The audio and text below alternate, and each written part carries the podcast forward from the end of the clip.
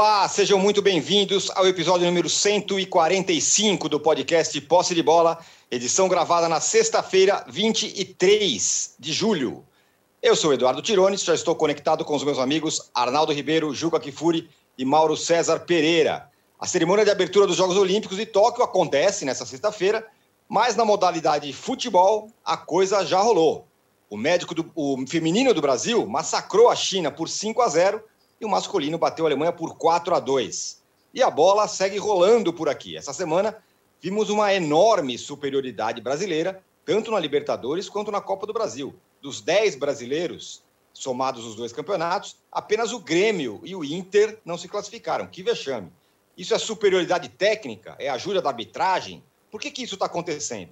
Vamos falar disso sobre, no primeiro bloco e, claro, do vexame dos gaúchos das competições sul-americanas.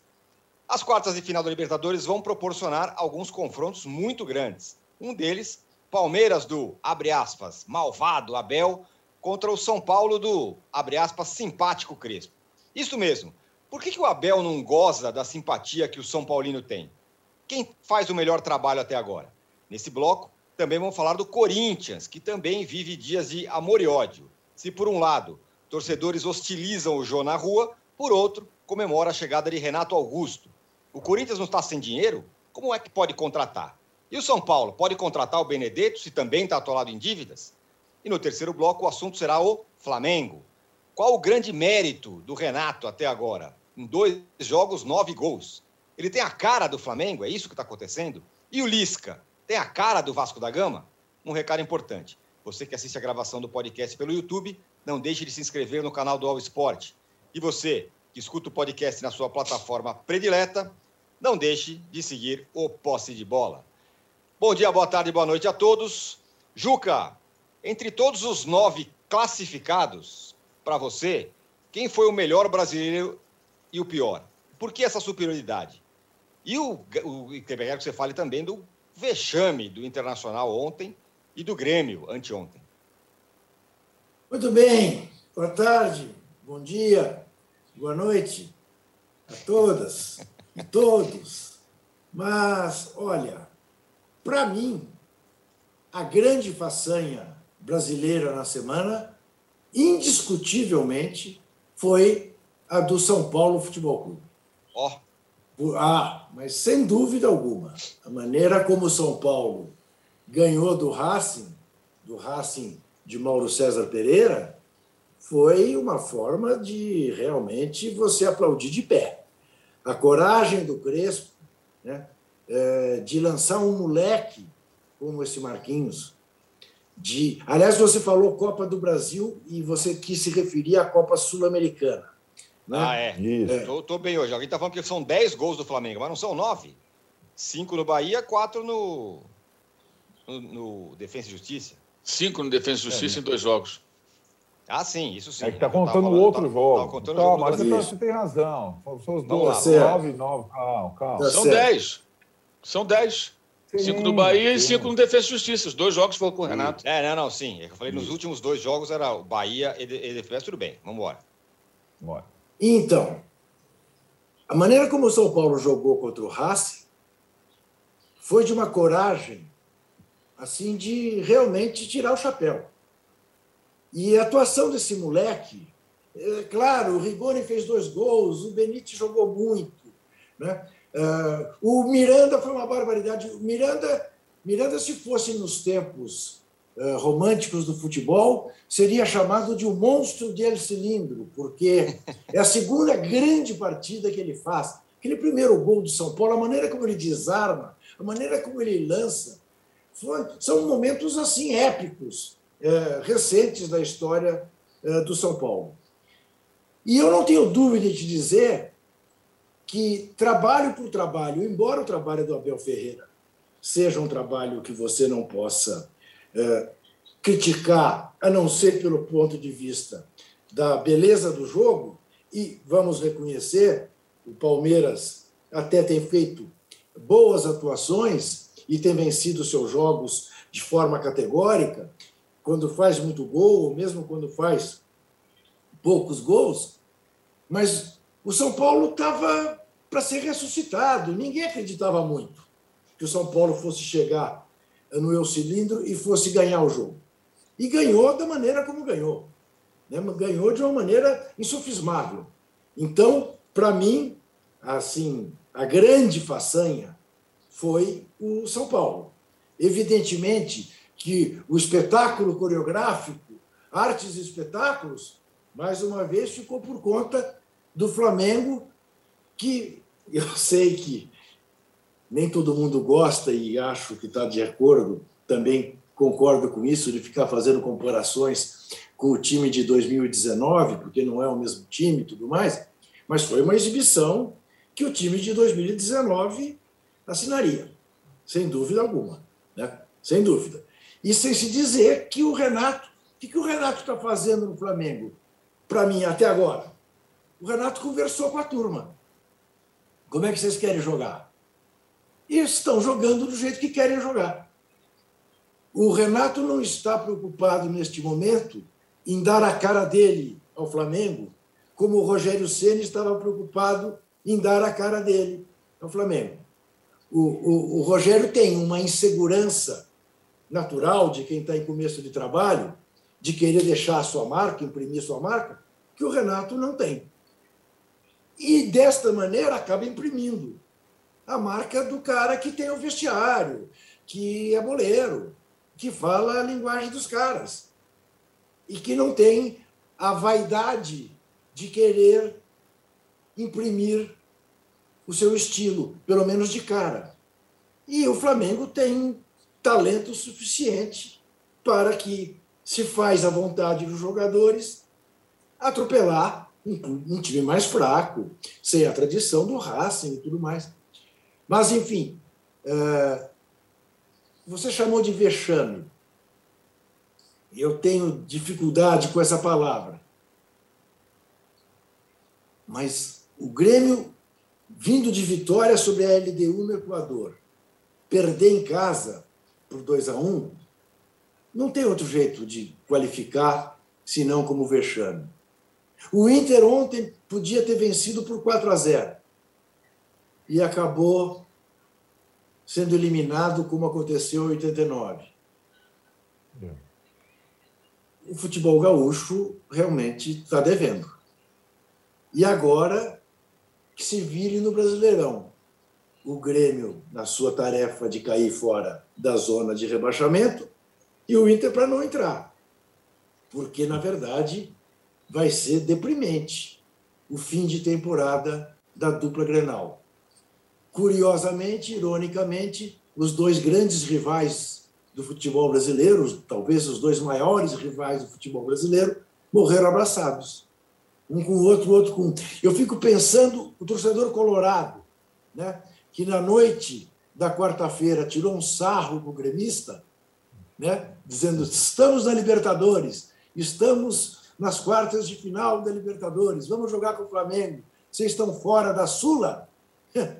o que está passando hoje de manhã pelas ruas gaúchas. Né? O gremista está se divertindo, mas é a chamada diversão né, do masoquista, né? do cara que está arrebentado e goza com a miséria alheia. Enfim, uma tristeza o que aconteceu com o futebol gaúcho, que já deu tantas alegrias ao futebol brasileiro. Bate! Que vexame! Pois é, coisa coisa horrível, né? Futebol agora e agora a luta dos dois ali está na parte de baixo da tabela. Agora do, Brasil, do brasileiro. Agora, Mauro, falando em, em decepção, o que está acontecendo com os argentinos? É, só um classificado e o, o gigante River Plate para as quartas de final da Libertadores. Todo mundo caiu, até o Vélez, que eu achei que fosse passar os times argentinos estão muito fragilizados, né? O Boca Juniors, que ainda assim saiu eliminado pelo Atlético, cercado de polêmica, com duas, dois gols anulados com intervenção do VAR, um em cada jogo, é, é um time fraco. O, o, time do Racing que jogou essa Libertadores é o pior em 10 anos, é um time horroroso e muito mal, o pior técnico, o pior time. O Pizzi é muito fraco, o time é fraco. É, o Vélez, eu acho que até poderia ter conseguido mais, mas até enfrentou um adversário que Vale lembrar, o Barcelona ganhou do Santos duas vezes, o Barcelona ganhou do Boca, foi o líder da chave que tinha o Santos, vice-campeão, e tinha o Boca. Então, é uma equipe que está num bom momento. É, e foi um, um duelo bem equilibrado, né? O, o River se impôs diante do, do, do Argentino Júnior, né? Aliás, o Brian Romero, contratado junto ao Defesa e Justiça, é, foi decisivo para que o River conseguisse a classificação. Saiu o Borré, chegou esse jogador já, não diria veterano, mas já mais experiente e acabou sendo decisivo. Né? E foram caindo os argentinos. E lógico, o Argentino Júnior caiu porque foi um confronto local né? entre o River e o, e o, e o Argentino Júnior. Os times argentinos não têm dinheiro para contratar como os times brasileiros. Está bem claro. Houve um período há alguns anos, há uns quatro anos, mais ou menos, que eles começaram a fazer grandes investimentos. O Boca investiu bastante, o River também. O River contratou o Prato, que agora rescindiu o contrato, né? É, ao São Paulo, e na época foi a mais cara contratação uhum. da história do clube. Isso passou, passou. A Argentina está numa pindaíba danada. E os clubes de futebol também. Com a pandemia, evidentemente, isso piorou. Então, o enfraquecimento, acho que é reflexo de, de, de falta de grana mesmo. E jogando sem torcida, né? É, para, para time argentino jogar em casa sem torcida é uma desgraça muito grande porque lá a torcida tem uma participação mais ativa do que aqui no Brasil, na média. Os torcedores apoiam mais. É, o Boca, vou ficar no Boca, que é o exemplo mais clássico, a bomboneira cheia ou vazia, é igual é, para o adversário? Claro que não, é uma diferença muito grande. O cara já está no vestiário, já está ouvindo a torcida lá pulando em cima dele. Então, acho que tem um conjunto de situações. Isso não é uma justificativa, é pelo contrário, antes que alguém ache que eu estou aqui explicando por quê, não, é respondendo a pergunta. Os times são fracos. O time do Boca é muito fraco em relação àquilo que a gente já viu em outros momentos. Ainda assim, acho que fez jogos até bons contra o Atlético. É, foi bem polêmica essa, essa, essa, esse duelo. Né? É, o Argentino Júnior fez mais do que dele se esperava, liderou a chave dele caiu para o River Plate. Deu um certo azar, porque poderia ter enfrentado, de repente, algum outro adversário que ele pudesse duelar mais. E o primeiro jogo empatou, inclusive, jogando fora de casa. O Vélez dava para chegar, mas acabou tomando um terceiro gol. Estava se classificando, estava né? um a um o Barcelona tinha que fazer dois gols, e aí o terceiro gol sai, inclusive, numa falha grave ali, os zagueiros batem cabeça, o rapaz tinha acabado de entrar, chuta e acaba fazendo o gol da classificação do time eh, equatoriano. Mas acho que é, o reflexo é esse, os times são fracos, são fracos, são, não, não têm dinheiro, eh, não tem a torcida do lado, para eles pesa bastante, pesa para todo mundo, mas acho o seguinte, para quem tem uma torcida atuante e numerosa, sente mais essa questão da pandemia do que quem está acostumado a jogar. Por uma torcida fria, ou um estádio vazio. A exceção na Argentina foi o time ontem eliminado pelo Santos, né? que sempre joga com uma torcida fria, porque são os amargos. Fora esse time aí, que foi eliminado ontem, e que já queria ir para o tapetão antes do confronto, né? queria arrumar Verdade. uma brecha ali. Quando eu falo que esse clube é um clube que tem um histórico é, é, é, chega a ser sujo em alguns momentos, é isso aí, você vê. Os caras queriam já ir para cima do Santos de novo é, é, é, procurando um pelo em ovo, como foi naquele confronto é, passado, há dois anos mais ou menos, né, de Sul-Americana. Né? Era o time do Grondona, pô. Ganharam várias Libertadores. Não é difícil entender. É, boa, boa lembrança.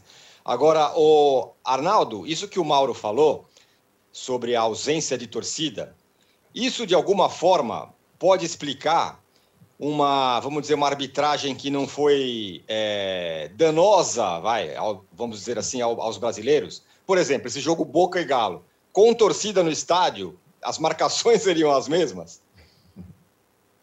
Não, não seriam.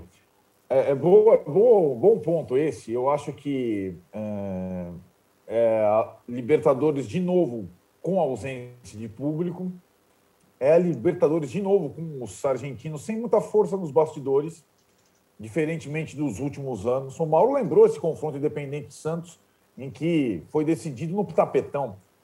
E de fato, a gente falava aqui a semana passada, passou uma semana os jogos de volta e de novo, nas dúvidas, as decisões foram pró-Brasil, né? As dúvidas do VAR. Talvez uma única dúvida não foi para time brasileiro foi aquele pênalti da LDU contra o Grêmio, lá na Arena Grêmio. Né? né? Fora isso, e curiosamente, é, em dois confrontos entre Boca e Galo, duas dúvidas, as duas, duas cenas parecidas. Se você isolar, tirar foto, é aquela cabine do VAR, tanto na Bomboneira quanto no Mineirão, com 500 pessoas. Depois teve requintes no Mineirão, né? Arremesso de caixa de som, grade, é, é, pugilato, teve de tudo. Mas, de fato, é, tem essa questão da fraqueza dos argentinos em campo e, curiosamente, de uns tempos para cá, uma fraqueza argentina nos bastidores. E Libertadores é muito bastidor. De novo, a gente fala aqui, ao longo, desde que ela começou a existir, Não é roubo, mas é influência e bastidor. Do, na dúvida, e de novo, eu acho que a supremacia dos brasileiros, econômica, como disse o Mauro, esportiva, como disse o Juca, e também política hoje, política, ela ajuda essa maioria absoluta em times nessas quartas de final da Libertadores. É, temos já os cinco garantidos, é, aliás, os quatro garantidos, eu já estava classificando o Inter, ai, ai, ai. O quinto deve ser o Fluminense, abriu 2 a 0 o jogo ficou para depois. Nós temos aí essa grande possibilidade, de novo, de termos uma final brasileira. Tivemos é, Palmeiras e Santos recentemente, e nessa edição, até mais do que na última, que também teve dúvida em favor de brasileiro, num confronto com o argentino, Palmeiras River Plate, ou algumas dúvidas, nós teremos de novo a possibilidade de uma final é, doméstica, entre aspas, dessa vez no Centenário em Montevidéu. Eu só queria falar, Tironi, que dos brasileiros classificados, o Juca deu uma, um panorama geral, eu concordo com, com ele na, nos destaques positivos e negativos. Aquele que mais sofreu, obviamente, é, e que passou, porque teve o que foi eliminado, foi o Galo contra o Boca, com virada nos pênaltis, aquela coisa toda. E eu imaginava que o Galo pudesse jogar mais nesses dois confrontos. Os outros brasileiros, mais ou menos, foram na medida do esperado, o desempenho, inclusive. E o Galo ficou aquém. Até o Hulk ficou aquém no jogo de volta, um Hulk mais irritadíssimo, um Hulk mais menos é, Banner e mais Hulk mesmo, né? Meio descontrolado, tomando cartão, Isso, querendo é. brigar. Hulk, né? um Hulk até demais, mais, né? né? É, Hulk até demais. É, só, só, só, um parênteses, só um parênteses rapidinho. Eu perguntei para um companheiro nosso, jornalista, que mora na Rússia hoje, mora em Moscou, que é o, o, o Aleixo. E ele uhum. e eu perguntei para ele, mas o, o Hulk reclamava assim como ele reclama no Brasil, na Rússia? Ele falou assim: não, que na Rússia ele era um doce, nem falava com a arbitragem, talvez até por uma questão de língua. Mas aqui no Brasil é impressionante, toda marcação é briga, é reclamação, é peitar é. juiz. Continua. Agora, é, agora veja uma coisa. Fica... É, vocês falaram, o Mauro falou né, em, duas, em duas dúvidas é, em relação ao jogo Atlético e Boca. Tá bom, eu até hoje não sei o que aconteceu, se de fato havia impedimento no, no gol no Mineirão. Honestamente, até agora não me convenci. Mas digamos que ali o VAR acertou. Na bomboneira não acertou. E bastava aquele gol na bomboneira para classificar o Boca. E certamente Isso. na bomboneira, VAR algum anularia aquele gol. Com público. Com é, público. É, eu entendo, é isso mesmo. É isso mesmo, Juca. Eu acho que você tem razão. E tem aqui, assim, a imprensa argentina, é, e, e, não só a imprensa boleira, a imprensa geral, está tratando como roubo. Roubo, essa é a palavra que eles usam. É, eu não diria isso, não diria, não chegaria a isso, mas foi uma arbitragem favorável ao Atlético. É claro Sim. que aqui no Brasil, quando o Boca ou quando os argentinos torcedores do Boca chiam, você pode pegar o passivo todo da Libertadores, colocar na conta. O Riquelme, que é o dirigente maior do Boca hoje, eu acho que ele foi beneficiado no campo umas 150 vezes. O Boca foi campeão com uma arbitragem favorável umas 150 vezes. É o time mais favorecido pela arbitragem na América do Sul. Fato, fato, fato, fato. Agora, eu, eu acho que o Juca também concorda comigo, o Mauro e o Tirone talvez. A melhor coisa é você não ser favorecido pela arbitragem e ganhar. Você não precisar do empurrãozinho, como o Boca precisou tanto. Então não é porque o Boca foi favorecido lá atrás que a gente não vai falar aqui quando a gente acha que o clube brasileiro foi favorecido na dúvida. E Sem dúvida. o Galo passar do Agora... River vai ter que jogar mais. Vai ter que jogar mais. Né? Agora, não. Não só o... ter o empurrão. O que não justifica o que eles fizeram pós-jogo. Não é? Não. Porque, e, e, e, não se façam de vítima, porque também nós sabemos tudo que já aconteceu uhum. na bomboneira. Né? Uhum. É, tudo, tudo. Né? Bomboneira já foi interditada, Bomboneira já entrou torcedor e jogou bomba na, na no corredor de entrada no campo do River. Já aconteceu de tudo, de tudo. Né? E, e eles extrapolaram, sem dúvida nenhuma, porque os jogadores do Atlético não tinham culpa nenhuma daquilo, a direção do Atlético não tinha culpa. E, e, e, segundo relatos fidedignos, a maneira como o Boca recebeu o Galo em Buenos Aires foi abaixo da crítica. Daí o Galo, em vez de dar o tapa de luva, fez igual. Né? É, prender os caras no aeroporto. Quer dizer, é uma cafajestagem que a gente é. pensa que já acabou, né? que é coisa do século passado, mas vira e mexe recomeça, né? É abaixo da crítica. Tá louco. Foi bom você tocar nesse ponto, porque eu acho que é, fosse, é, digamos, um campeonato é, com cuidados e regulamentos é, precisos, o Boca tinha que, ter, tinha que ser suspenso no mínimo da próxima edição.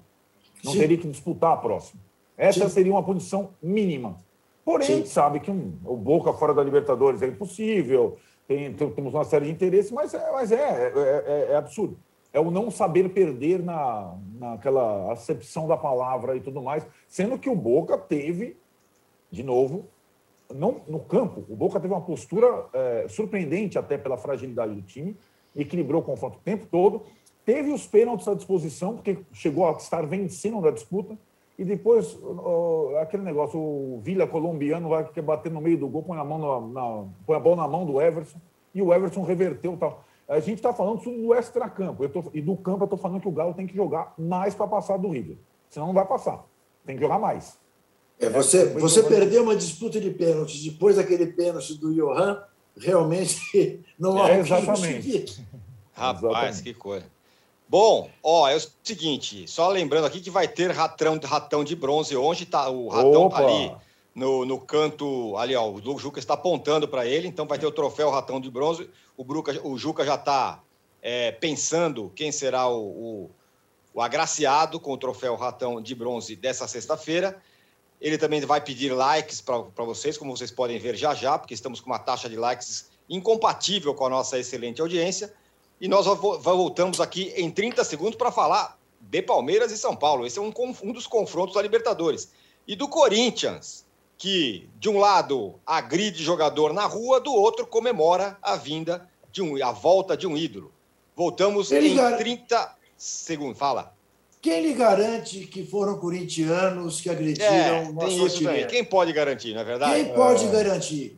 Se não são paulinos irritados até hoje com o jogo. Exatamente. Até porque estavam todos de máscara, né? muito bem protegidos é. contra a Covid. Exatamente. Já voltamos em 30 segundos. Enquanto na rua o comércio tem hora para fechar, na internet ele continua sempre aberto. E agora você pode abrir o seu negócio ou levá-lo para a internet com toda a facilidade, experiência e segurança do UOL. Chegou o UOL Meu Negócio. Com ele, você tem o criador de sites e a loja virtual para começar a crescer na internet. Faça como milhares de clientes. Acesse agora mesmo uol.com.br barra meu negócio e leve o seu negócio para a internet. UOL Meu Negócio, apoiador oficial do seu sonho. Estamos de volta para o segundo bloco do episódio 145 do podcast de Posse de Bola. É, vamos falar nesse bloco de Palmeiras e São Paulo se enfrentam nas quartas de final da Libertadores. O São Paulo ainda tem um jogo um pouco difícil no fim de semana, que é contra o Flamengo no Morumbi, pelo, no Maracanã, pelo brasileiro. Vamos falar disso também nesse e no próximo bloco. E vamos falar do Corinthians, que contratou o Renato Augusto. É, o Arnaldo, São Paulo e Palmeiras é um dos grandes jogos dessas quartas de final da Libertadores. E também é um outro, outro confronto, é um confronto de treinadores. Então eu quero saber de você, por que, que o Crespo caiu nas graças de todo mundo, da imprensa e tal, trabalho excepcional, e o Abel, não. Apesar do que fez o Abel, ganhou Libertadores, Copa do Brasil, está deitando no brasileiro. Bom, é, eu acho, primeiro, os dois trabalhos, é, cada um ao seu estilo, bons trabalhos. Tanto do Abel no Palmeiras, um pouco mais longo, né? já vem do ano passado, quanto do Crespo no São Paulo. É, aí, Tironi, é uma questão, como o trabalho de um treinador é o trabalho tático, técnico, estratégico e também de relacionamento, inclusive interno e também externo, o Crespo é mais bem quisto do que o Abel, porque ele trabalha melhor as relações externas. Ele tenta aprender português, ele é simpático, ele não reclama do juiz, ele não xinga, ele não faz antijogo, ele responde as coisas sem nenhuma uh, interesse, ele não toma cartão, ele não é suspenso. Então, no pacote de análise do Abel, está tudo isso que o Crespo não tem. Irritadiço, é, reclamão, mal educado muitas vezes, soberbo, é, colonizador, tem um monte de coisa que aí misturam quando a gente vai analisar o trabalho dos dois. Não o se esforça para aprender português. não se esforça para aprender português, é verdade, né? Exatamente.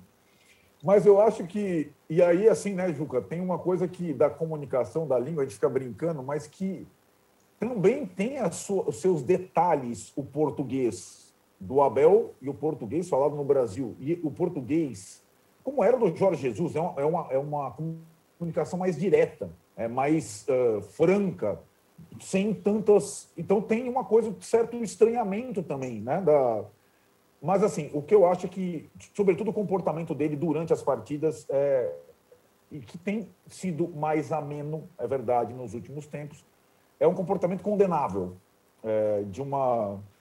Mas eu acho assim, é, ele faz com o Palmeiras, talvez não o time dos sonhos, mas um dos times mais competitivos do Brasil, se não o mais competitivo do Brasil há algum tempo.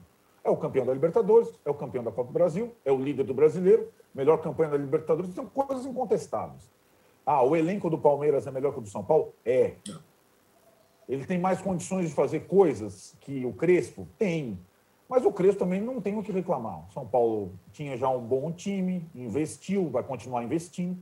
Então, é um duelo interessante que a gente observou uh, no Paulista, nas finais, com uma certa vantagem do Crespo, porque até mesmo o Abel tentou, uh, para anular o time do São Paulo, simular mais ou menos o que era o time do Crespo. O Abel jogou contra o São Paulo e na reta final do Paulista com os três zagueiros que o Crespo tanto utiliza no São Paulo. Depois ele desistiu desse sistema, né? E acho que vai ser um outro confronto, um outro tipo, com outras situações, o São Paulo mais engasgado, engasgado nesse momento, no confronto Abel e Crespo. O Abel Ferreira, mesmo antes da chegada do Crespo, não venceu o São Paulo ainda, desde que ele chegou. É, até com o Diniz ele não venceu. É, e também um confronto histórico. Na Libertadores, o São Paulo tem uma supremacia sobre o, o Palmeiras avassaladora. Né? Ele passou todas as vezes pelo Palmeiras. Então tem, então, então tem assim um cômodo. E, e, talvez das edições todas, e eu só não vi 74, que eu era muito pequenininho, e o confronto foi na fase de grupos, com duas vitórias do São Paulo, mas eu vi muito e cobri os confrontos de 94, de 2005 e de 2006, quando o São Paulo eliminou o Palmeiras nas três vezes. 94, Tele contra Luxemburgo, no momento em que os dois estavam ali na, na crista da onda. O Luxemburgo estava meio Mas em que o Palmeiras fez, em que o Palmeiras Isso. fez a bobagem de jogar na, no Japão e, e na véspera do jogo da Libertadores. Chegou aqui morto. Exato. E deu Logo depois da Copa do Mundo. Me lembro Isso. perfeitamente disso. Perfeito, e deu folga para os campeões mundiais, enquanto São Paulo foi pegar os seus campeões mundiais no aeroporto e levou para concentração. E o Tele falou: Miller, você vai ser trancado aqui, você só sai no dia do jogo. E São Paulo venceu com dois gols do Euler. Questão de estratégia também. Foi o último suspiro do São Paulo do Tele. Aquele grande. Eu comentei, eu comentei este jogo, este jogo na TV Globo, Arnaldo. Eu tomei um susto enorme, que eu estava depois da Copa nos Estados Unidos em New Orleans e marquei o meu voo para chegar no sábado para fazer o jogo e a Varig suspendeu o voo. Eu fui ao balcão da Varig e praticamente chorei para a comissária lá que estava na, atendendo as pessoas, dizendo que o voo ia ser no dia seguinte, dizendo eu vou perder meu emprego, eu vou perder meu emprego na TV Globo e vou processar a Varig e você me, me, me puseram na primeira classe com a minha mulher na American Airlines, é uma daquelas, pela é América, não me lembro qual. E cheguei a tempo de fazer esse jogo. Mas foi um dos maiores perrengues que eu passei na minha vida. Muito bom. E o São Paulo. Eu, eu, não, eu, não fui, eu não fui escalado para a Copa de 94, estava aqui, mas eu, se tivesse colado um Palmeiras e São Paulo na Libertadores, a Copa do Mundo, eu nem iria à Copa do Mundo para não correr risco. Prefiro São Paulo e Palmeiras na Libertadores. por algumas razões. Mas, é, é só para completar, eu acho que todos esses confrontos históricos entre Palmeiras e São Paulo na Libertadores é a vez que o Palmeiras chega mais forte, maior, mais favorito. Não absoluto, mas mais favorito. E acho que, só para terminar a comparação Abel e Crespo, o Crespo é um daqueles caras capazes de seduzir, cativar outros torcedores ou outros apaixonados pelo futebol que não são paulinos. O Abel não. E o Abel já falou essa frase. Somos nós contra a Rapa. Somos nós aqui. É o discurso meio bélico. E é assim que é. Então o Abel é ótimo para o consumo interno do palmeirense, mas é só para o consumo interno do palmeirense. O Crespo talvez não. Seria uma figura um pouco mais, digamos, suave, pelo menos por enquanto. Agora, se tiver juízo, bota o time reserva para perder do Flamengo e não corre risco de machucar ninguém para o jogo do meio de semana. Então, né, Juca? Se colocar só, o reserva, só porque o Juca está falando, né? Grande. Fala. O São Paulo está num dilema grande, né? Porque ele só tem jogo grande na próxima, nas próximas semanas todas. E o Palmeiras não tem a Copa do Brasil. Até o jogo são Paulo e Palmeiras pela Libertadores, São Paulo jogará cinco vezes. O Palmeiras jogará três vezes. Inclusive, tem um jogo entre São Paulo e Palmeiras pelo brasileiro no sim, meio. Sim, então sim. tem muita coisa nesse meio do caminho. Ô, Mauro, e para você, por que, que o, tem essa simpatia com o Crespo e essa coisa com o Abel? E queria que você falasse também do Benedetto, tá por detalhes aí para fechar com o São Paulo. O que esperar desse jogador? Acho que é um centroavante melhor que o Caleri. Eu acho que ele tem mais recursos que o Caleri. O Caleri, para mim, é um jogador mais limitado, né? Para ficar aqui nos dois que o São Paulo tentou contratar. É, bem, sobre o Benedetto, fica claro que esse papo também, que o que vale para o Corinthians vale para o São Paulo. Essa conversa é, de cortar da própria carne, de, de não, é. não, Ah, não tenho dinheiro, vai lá, e, vai lá e contrata. Então é a mesma coisa. Né? Não tem grana. Ah, não tenho dinheiro, não consigo pagar o Daniel. Aí o Daniel Alves passa a ter razão, né?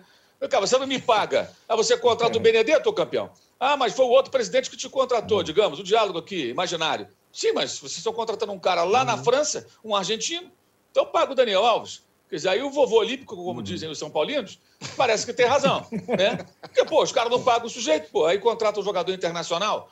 É... Agora, no campo, acho que seria, sem dúvida alguma, uma ótima contratação. É... Essa, agora, esse cenário todo é tudo que o Arnaldo falou, né? O Abel Ferreira não é uma figura é, é, é, digamos assim, muito carismática. Né? O, o, o, Crespo é mais discreto, né? um cara mais ali na dele tudo. Você não vê o Crespo se alterando. E o, o Abel reclamou por falta de parabéns essa semana. Né? É, tipo, ganhou lá a vaga lá e tal. E de fato o time dele jogou bem e tem mudado a forma de jogar. Esse jogo, para mim, foi o melhor jogo do Palmeiras dos últimos. É. É, o time jogou, fez o gol, continuou atacando, teve mais a bola é, é, privilegiando jogadores mais técnicos. Legal, ótimo. É aquilo que a gente fala há muito tempo sobre a falta do repertório. Está tentando e está incorporando um repertório um pouco mais amplo da maneira de jogar da equipe. Mas aí é engraçado, reclamar falta de parabéns. É, é, eu não sei se lá em Portugal os jornalistas na Grécia tinham esse, esse hábito. Aqui alguns têm. Já vimos até aplausos em coletiva, né? É, mas e não. E não poucas vezes. É, mas convenhamos, né?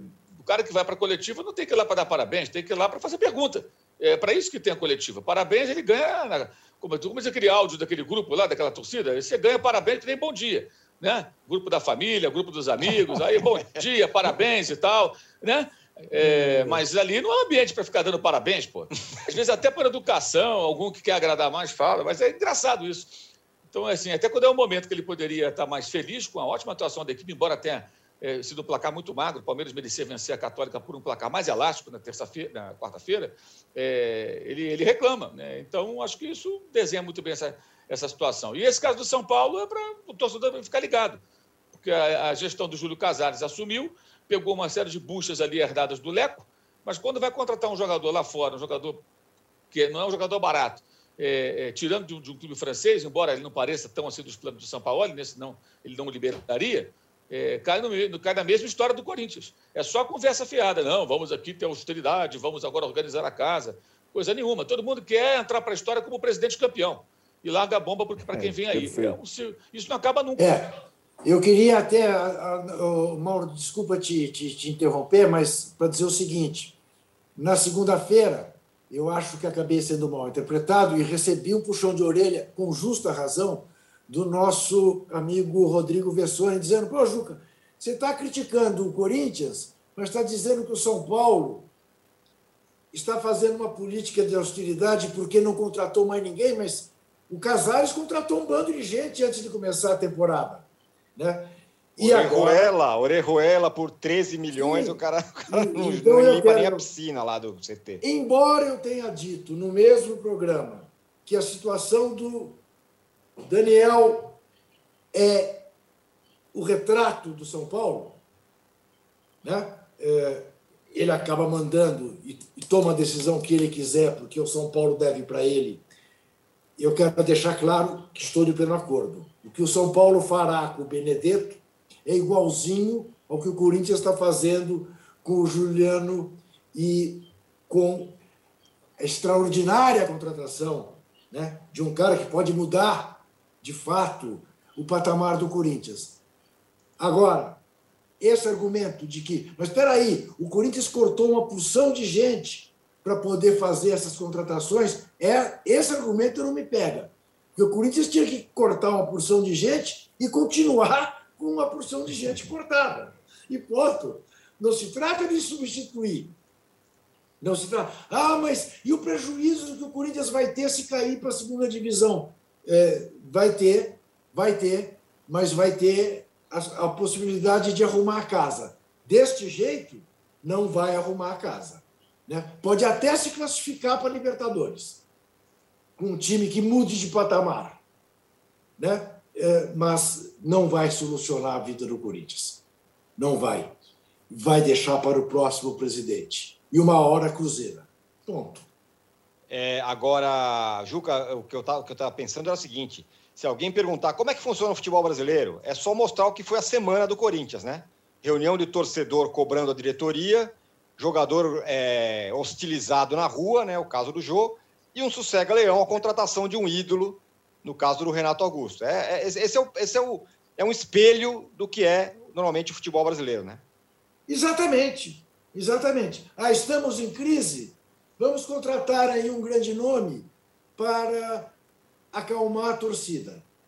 E assim se fez com o Renato Augusto, que é uma baita interrogação, né? porque não joga sete meses, obviamente não vai jogar amanhã, não é um jogador é, que, digamos, você possa ter absoluta confiança, que mesmo em forma vai jogar todos os jogos, porque nunca foi a característica dele. Né? Mas não nego, é dos melhores meio-campistas que passaram pelo Corinthians nos últimos 20 anos. E, e, e, e, um jogador raro para o atual futebol brasileiro. Com uma inteligência para jogar, com uma habilidade para jogar, com talento. Isso tudo. Ele e Giuliano no meio de campo. Né? E, e fala-se mais, né? Fala-se na contratação do ex-atleticano. Não é isso? Roger Guedes. Do Roger, Roger Guedes. Guedes. Isso. Que, bom, Aí então o Corinthians faz um, faz um belo time. Faz um. Agora, a que preço? Isso tem um nome, eu vou repetir: doping financeiro. Quando você não tem condição de gastar o que está gastando, até porque nem está gastando, porque você não se compromete em pagar. Você se compromete em contratar. Pagamento a gente vê depois. O Arnaldo, mas é, independentemente, é, é, claro que não dá para separar uma coisa da outra, mas com Renato Augusto, se vier o Roger Guedes, com Juliano, o time já fica com uma outra cara, né? Ah, sem dúvida. E tem a questão né, que a gente está falando é, do Corinthians, e agora a gente pode acrescentar o Grêmio e o Inter, são times gigantes que só tem o brasileiro a disputar. É, né? Então, são times que têm as semanas cheias para se preparar, para são times que têm folhas de pagamento agora altas, são times que poderiam incomodar nesse campeonato, se não tivesse largado tão mal, né? no caso do Grêmio, por exemplo. Mas só tem isso. Tem uma questão nessa é, engenharia toda que financeira, que eles adoram falar isso, que a gente está discutindo, que é aquela coisa, a gente sempre fala aqui, o clube não é banco, mas ao mesmo tempo ele não pode ser irresponsável e que, de fato, o clube, quando não ganha nada, ele não faz a, não ganha nada em termos esportivos, ele não faz a roda girar também financeiramente a seu favor. Então, por exemplo, o São Paulo do Benedetto se contratar não teve no ano passado as fases da Libertadores da Copa do Brasil. Copa do Brasil até teve as fases da Libertadores, o prêmio do Paulista para poder fazer, o patrocínio para fazer a roda girar. Então, a, a, o que a gente cobra é uma administração responsável de acordo o passo possível para cada clube no momento, esportivamente e financeiramente conjugado. O Corinthians é um time que tem uma solidez é, reconhecida há alguns anos do meio para trás, né, Tirone? Como praticamente as mesmas figuras e alguns acréscimos. Se você coloca esses três jogadores que o Juca estava falando, o Renato, o Juliano e o Roger Guedes, você passa a ter vida ofensiva, né? E não precisa jogar os três o tempo todo, mas é uma outra coisa, uma outra realidade. E eu acho que esse campeonato brasileiro com esses times disputando só o brasileiro, eles podem no segundo turno dar uma outra configuração ao campeonato, né? É, engatar alguma série de vitórias. É, não digo brigar pelo título, mas pelas vagas lá, dependendo do G Libertadores, G6, G4, pode acontecer com o Inter, com o Grêmio e com o Corinthians, sim. Porque o calendário é tão maluco que quem tiver uma semana para trabalhar, cara, é diferente. Faz toda a diferença. Coisa que o São Paulo não vai ter, o Flamengo não vai ter, o Atlético não vai ter, o, Fluminense não vai ter. O Palmeiras vai até ter, porque não tem a Copa do Brasil. Mas o Corinthians, que está no meio lá da tabela, ele pode, com esses reforços, virar um time muito mais interessante do que ele é hoje. Não essa, essa fragilidade, inclusive em casa, que ele demonstra hoje em dia, por não ter repertório ofensivo. O time depende do mosquito. É uma mosquito dependência de um menino que está se firmando agora como o jogador titular da equipe.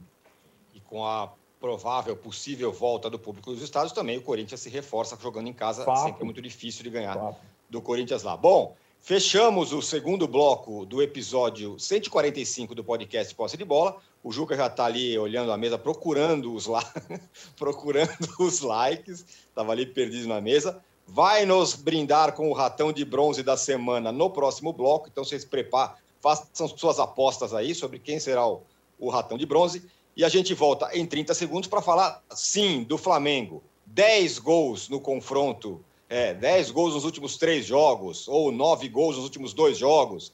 Enfim, quem passa pelo Flamengo, quem passa na frente do Flamengo, o Flamengo está atropelando. O Flamengo do Renato, a gente vai falar sobre ele e sobre o Lisca Doido, novo técnico do Vasco. Já voltamos. Sabia que não importa qual o seu negócio, você pode anunciar no UOL? O Cláudio, por exemplo, conquistou clientes em sua barbearia anunciando para 134 milhões de pessoas. E depois de anunciar nos principais sites do Brasil, os cursos da Sofia ganharam novos alunos. Já a Ana investiu a partir de 10 reais e a sua loja online passou a vender muito mais. Quer divulgar o seu negócio de um jeito fácil? Então já sabe, faça como eles. Anuncie no UOL Ads. Sua marca no UOL. Estamos de volta para o terceiro bloco do episódio 145 do podcast Posse de Bola. Mauro, foram nove gols nos últimos dois jogos: cinco no Bahia, quatro no Defensa e Justiça. O que, que o Renato está fazendo, afinal? Por que está funcionando? Por que, que o time está mais solto? E outra pergunta: você acha que ele vai ser é, no, no, jeito de, do, do, time, no jeito não, na, na, forma de pensar nas escalações, como o Jorge Jesus, que insistia sempre nos, nos titulares? Ou você acha que vai revezar o elenco? Ele adora revezar, né? No Grêmio ele revezava o tempo todo. Não, não apostava no brasileiro. Mas agora é diferente, né? Bem, a ideia de poupar todo mundo, como ele fazia no Grêmio, até alguns reservas ele, poupava, isso eu acho que está fora de cogitação, né? E, e, ele sabe disso porque o clube não quer tratar o brasileiro da maneira que o Grêmio tratava o brasileiro. Aliás, no Grêmio não era uma decisão só dele, era uma decisão do clube, né? É claro, ele era adepto daquela ideia, mas o clube concordava, até a torcida concordava boa parte da torcida concordava que deveria priorizar as competições eliminatórias e não pontos corridos. É, então, isso acho que não vai acontecer. Poupar alguns jogadores, sim. A outra que eu queria dizer é que você lembra da história que o, que o, Jesus não poupava. O Jesus revezava jogadores. O que ele não fazia era poupar os 11. Sim, mas, sim, ele, mas ele, usava o elenco, ele colocava alguns jogadores para descansar, ele deixava os caras do banco.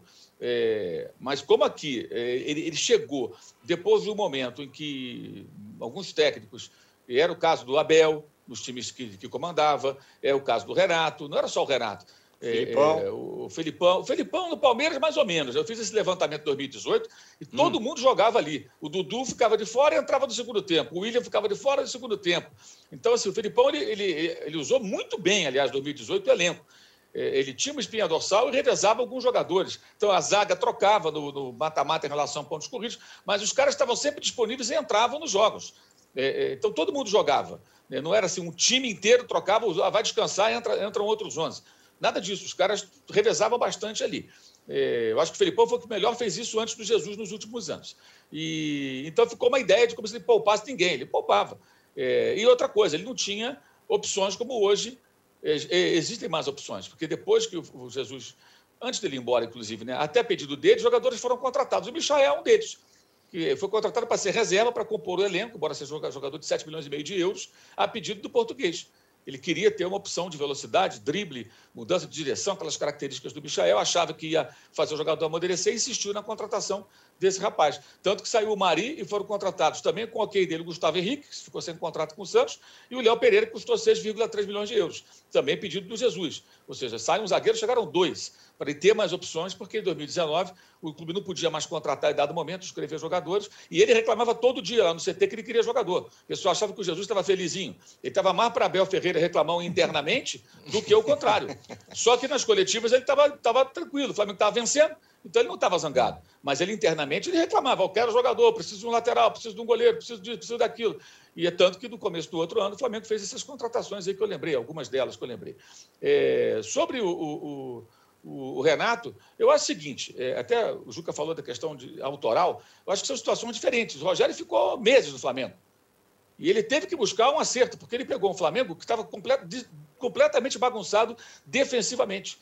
O Domi, o Domi deixou o Flamengo uma zona defensivamente. Vamos lembrar? O último jogo dele foi 4 a 0 para o Atlético. E por culpa dele. Ele se atirou de corpo e alma, foi para o ataque lá no Mineirão. O Galo não vencia ninguém há cinco jogos.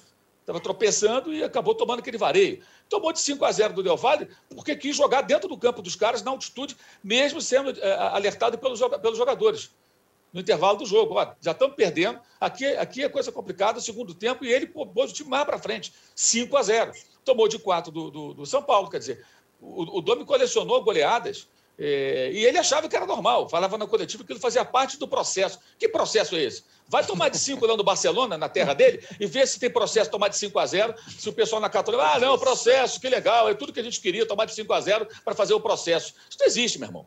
Entendeu? O time grande não pode ficar tomando de 5 a 0 4 a 0 4 a 1 Então, quando o Rogério chegou, o Flamengo estava muito, muito, muito bagunçado especialmente defensivamente. Ele tentou colocar o Flamengo de uma maneira parecida com o jogo do Jesus, mas os jogadores eram outros, não deu certo, até que ele encontrou essa formação, que sempre é bom lembrar, porque assim, nós estamos vivendo uma situação que parte da torcida do Flamengo repete que o ex-técnico do, do, time é incompetente e tudo mais. Isso é repetido de tal maneira que tem gente que acha que é verdade. Então, por exemplo, é, o cara ganhou o brasileiro, o cara ganhou o Carioca, de quebra a Taça Guanabara, que se não ganha também né, é criticado, e ganhou a Supercopa contra o Palmeiras. Ou seja, o confronto direto com o Palmeiras, campeão da Libertadores e da Copa do Brasil, o Flamengo venceu. O brasileiro, o Flamengo venceu. Ah, o Edenilson, tudo. Aí o gol que o Lincoln perdeu debaixo da trave. A gente for peneirar os, os, os, jogos que o Flamengo deixou pontas escapar pelo caminho com o Ceni e com o, o Domi, e alguns por culpa dos jogadores, né? É, a gente também vai encontrar um monte deles. Né? Não é só o jogo do Internacional. O campeonato não se resume a uma rodada. O fato, o Flamengo foi campeão. E ainda assim é tratado como se fosse um trabalho horrível. Quer dizer, isso é de uma estupidez atroz. Coisa da Flamengo Né? Agora, a última é o seguinte: ele tirou o Everton Ribeiro e colocou o Michael. Ah, o Ceni não faria isso. O novo exercício desses malucos é dizer que o Ceni não faria. Eles ficam imaginando. É uma obsessão. O cara foi embora, meu irmão. Já meteu o pé, foi demitido, esquece o cara. Não. O Everton Ribeiro é um dos jogadores que o Ceni mais substituiu. Mais substituiu. Você faz levantamento, eu fiz levantamento, até coloquei ontem no Twitter. É o jogador que mais toda hora saía dos jogos. Ah, mas aí ele saía no final. Não é verdade. Ele saía em média aos 20, 25 do segundo tempo. Ou seja, ele era um dos mais substituídos no time do Flamengo nas últimas, nessa temporada. E o técnico era o Rogério Senna. Né? O técnico Renato é agora. É, o Renato foi super bem no jogo de quarta-feira. A entrada do Michel, naquele momento, era muito oportuna. Por quê? Porque era o momento que o Defesa e Justiça tinha que fazer um segundo gol, começou a marcar mais no campo do Flamengo. Aquele momento do jogo foi um momento de susto. Agora tem. Ah, não, não correu, correu susto sim. Quando estava um a um, o medo da Flamengada bateu geral. Você sabe que a Flamengada é aquilo, é a América do México. A torcida lembra que as, as Flamengadas na Libertadores são várias. Defensor do Uruguai perder para uns times microscópicos, né? E o Flamengo conseguiu ali, por conta de uma pataquada dos dois Diegos, né? Ali foi um, um erro Ali é a culpa do Renato. Nenhum técnico fala assim: ó, na saída de bola, vamos sair jogando para construir a jogada do campo de defesa. Quando o adversário se aproximar, vamos viver é, é, perigosamente tentar uma cavadinha ou um chutão na direção do adversário. Vai que dá certo, né? O técnico não manda fazer isso. O técnico fala para fazer o contrário. E ali foi exatamente o que aconteceu. Foi displicência dos dois, foi uma falha dos dois absurda. E ali ficou, ficou um a um. Tanto que o Flamengo terminou o primeiro tempo meio com a bola queimando no pé, voltou para o segundo tempo, não estava jogando bem. O Defensa e Justiça não criou situação de gol, mas já estava subindo a marcação, já estava cedendo mais espaços. Né? Depois que o BKSS roubou muito bem o time do primeiro tempo, mexendo com 20 minutos. É. Ele travou depois do meio-campo, fechou ali o corredor que o Bruno Henrique estava pegando mano a mano, estava deitando e rolando. Né? O técnico argentino foi muito bem. E aí, no começo do segundo tempo, o jogo estava meio tenso. Até, ah, os jogadores comemoraram, agora tudo é assim, né? Os jogadores estão mais alegres, veja como eles comemoraram o gol, é, o gol do Arrascaeta. Claro, estava um a um, meu irmão. Estava um a um, o jogo estava esquisito. Se tem uma bola vadia ali, o, o time argentino faz 2 a 1 um, olha a Flamengada apavorando de novo. E outra coisa, tinha público no estádio, é diferente, né? Você comemorar, pode ser 5 mil pessoas, 6 mil pessoas, é diferente comemorar sem nenhum torcedor no estádio. Então tinha esse detalhe também, a atmosfera muda também. E claro, o gol foi de uma situação assim que deu alívio porque havia ali um receio, foi um momento de uma certa tensão. Agora, é muito engraçado, porque, claro, não estou comparando a qualidade dos adversários. O defensa é melhor que o Lacalheira. Mas quando o Flamengo ganhou de 4 a 1 do Lacalheira, o que teve de crítica, e o Flamengo, porque o Flamengo fez 2 a 0 tomou um gol, ficou 2 a 1 o Lacalheira nem chegou a ameaçar empatar, ele fez apenas um gol no momento que ele saiu mais para o jogo. O Flamengo fez o terceiro, fez o 4, foi 4 a 1 No dia seguinte, logo depois do jogo, que absurdo, Flamengo quase que. Não aconteceu nada, estava 2 a 1 E dessa vez, é, é, acontece ao contrário. Então, assim, todas as análises, boa parte das análises, está muito, tudo muito contaminado por uma distorção da realidade, que são essas falsas verdades. Ah, o Everton Ribeiro não é substituto. Era. Ah, o trabalho do outro técnico era ruim. Não era ruim. O trabalho do outro técnico era um trabalho bom com problemas. E o Renato tem um mérito. Ele não está inventando, porque ele controla um time que tem padrão de jogo. Ele não encontrou terra arrasada. Ou esqueceram já de Flamengo LDU, Flamengo e Vélez. O Vélez foi eliminado ontem, o Flamengo ganhou lá dentro da Argentina. Ah, mas é difícil né, ganhar na Argentina. O Flamengo ganhou dentro da Argentina jogando bola. Do Vélez, que é melhor do que o defensa.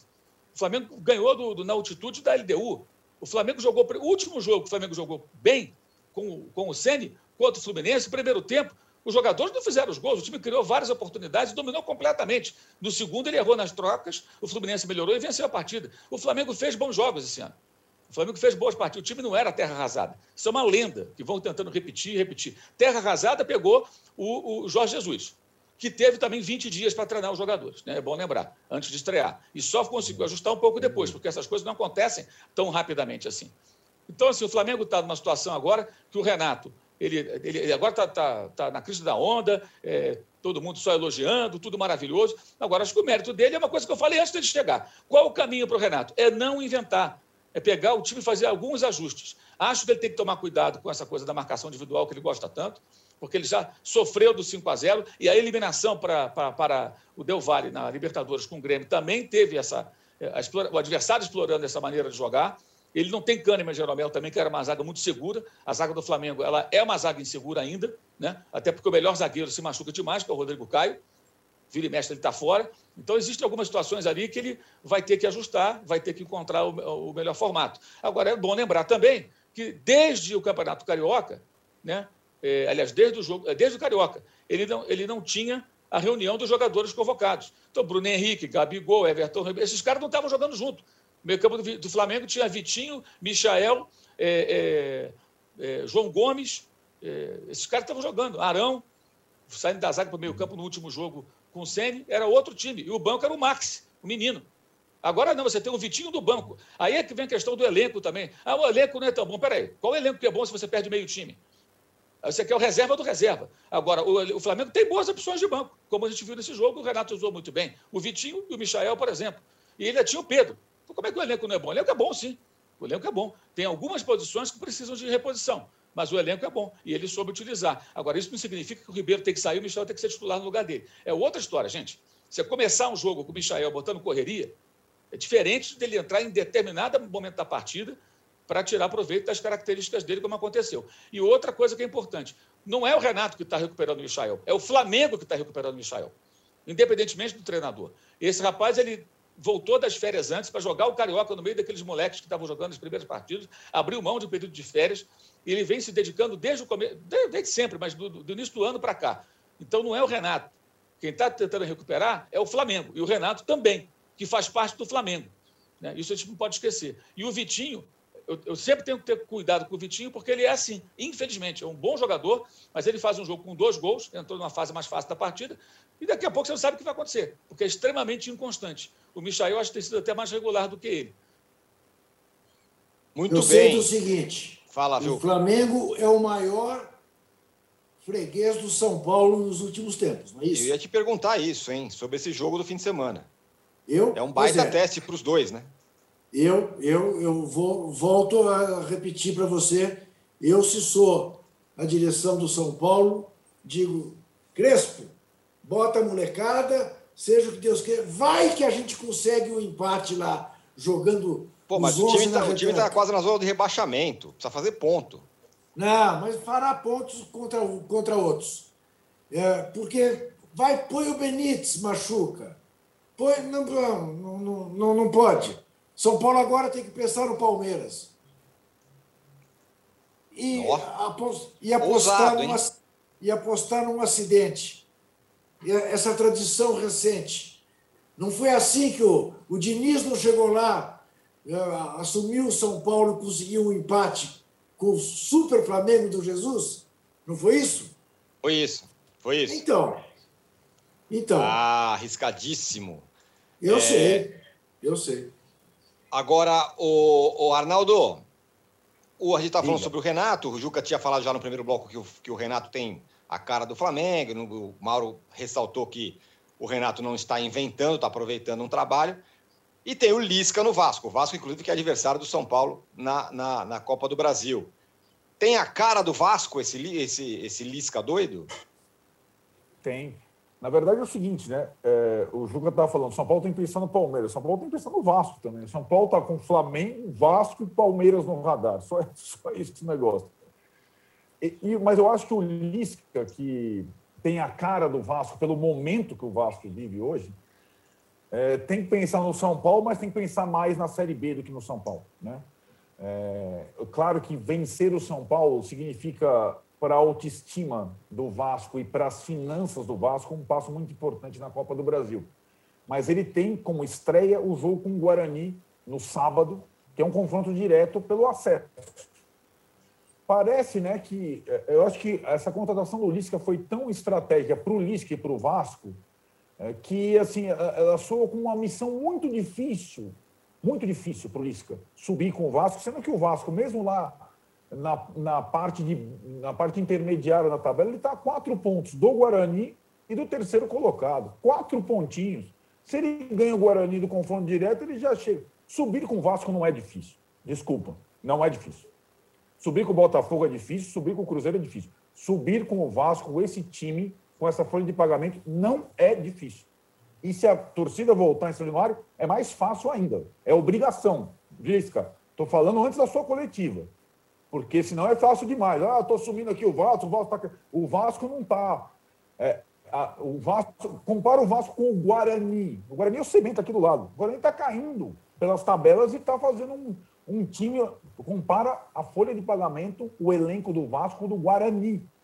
Então o seu Lisca, doido, não é doido, não. De doido ele não tem nada. Para ele é, um, é uma, uma, uma mão com açúcar subir com o Vasco, é só essa missão. É claro que para o Vasco seria a coisa mais importante do, do ano, fundamental, e que os outros rivais grandes não têm a perspectiva de subir. Não tem. O Botafogo e o Cruzeiro não têm a perspectiva de subir. O Vasco tem e é real. É só ver a tabela. Ah, no, durante os confrontos com o São Paulo, ele vai jogar o Lisca com o Guarani, esse confronto direto que eu falei, e com o Botafogo no Engenhão. É, esses são os dois jogos mais importantes nesse começo e vamos ver, porque também parece terra arrasada, mas o Vasco é um time regular que ainda pode jogar mais com os jogadores que tem. Né? Então, assim, o Marcelo Cabo que já foi para o Goiás, o Goiás que já ultrapassou o Vasco na tabela, o, Goiás é acessível ao, Vasco também. Então, não tem nessa Série B, fora o Náutico que deu uma desgarrada, ninguém melhor que o Vasco. Então, subir com o Vasco é obrigação do seu Lisca e é obrigação do elenco do Vasco atual. É fácil subir. Eu vejo uma outra forma, eu vejo um campeonato diferente para o Vasco. E acho que sim, pela questão é, da, da popularidade do Vasco, dessa coisa apaixonante, o Lisca cabe muito bem nesse momento. O Lisca precisa de um desafio num clube grande, num clube de, de massa, e, e, essa, é, e, o comportamento dele, aquele, aquele envolvimento na beira do campo, no dia a dia, é muito importante para esse momento. Era a primeira opção do Vasco quando o Vasco caiu. Agora ele chegou. E agora o Vasco tem que subir. Ponto. Não tem outra alternativa. O Vasco tem que subir com o Lisca, ou vai ser fracasso com o Lisca e fracasso do Vasco. Ponto.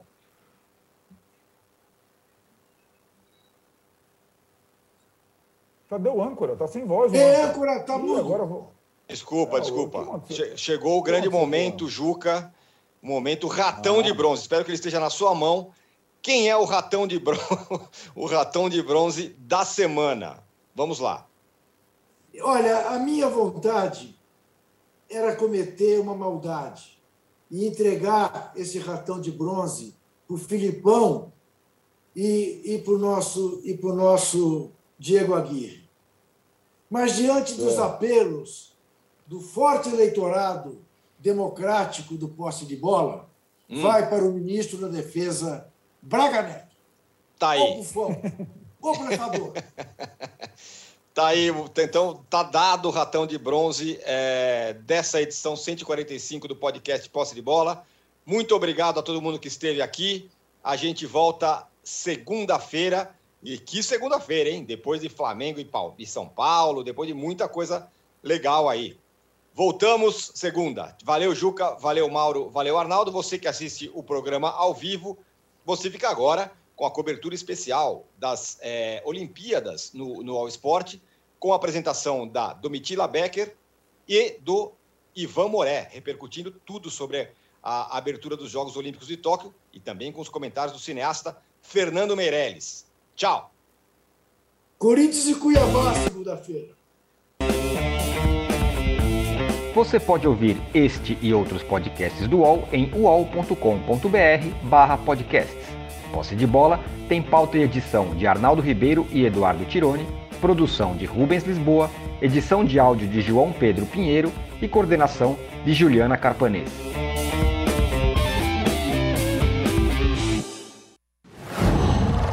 Qual?